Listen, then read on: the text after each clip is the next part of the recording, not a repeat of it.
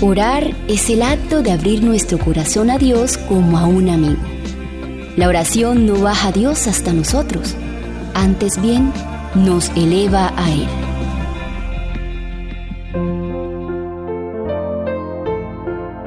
Toda oración sincera es oída. Hasta entonces los discípulos no conocían los recursos y el poder ilimitado del Salvador.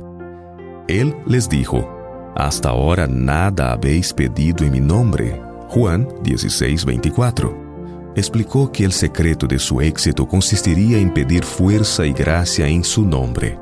Estaría delante del Padre para pedir por ellos.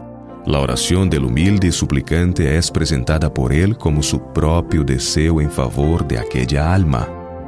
Cada oración sincera es oída en el cielo.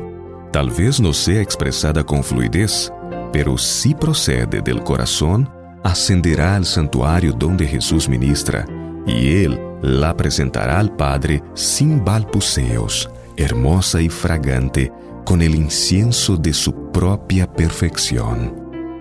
La senda de la sinceridad e integridad no es una senda libre de obstrucción, pero en toda dificultad hemos de ver una invitación a orar.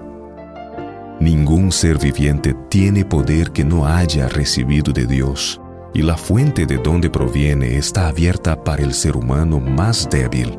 Todo lo que pidiereis al Padre en mi nombre, dijo Jesús, esto haré para que el Padre sea glorificado en el Hijo. Si algo pidiereis en mi nombre, yo lo haré. En mi nombre, ordenó Cristo a sus discípulos que orasen. En el nombre de Cristo han de permanecer siguiéndole delante de Dios por el valor del sacrificio hecho por ellos, son estimables a los ojos del Señor. A causa de la imputada justicia de Cristo, son tenidos por preciosos. Por causa de Cristo, el Señor perdona a los que le temen. No ve en ellos la vileza del pecador, reconoce en ellos la semejanza de su Hijo en quien creen. Dulciora, Dulciora.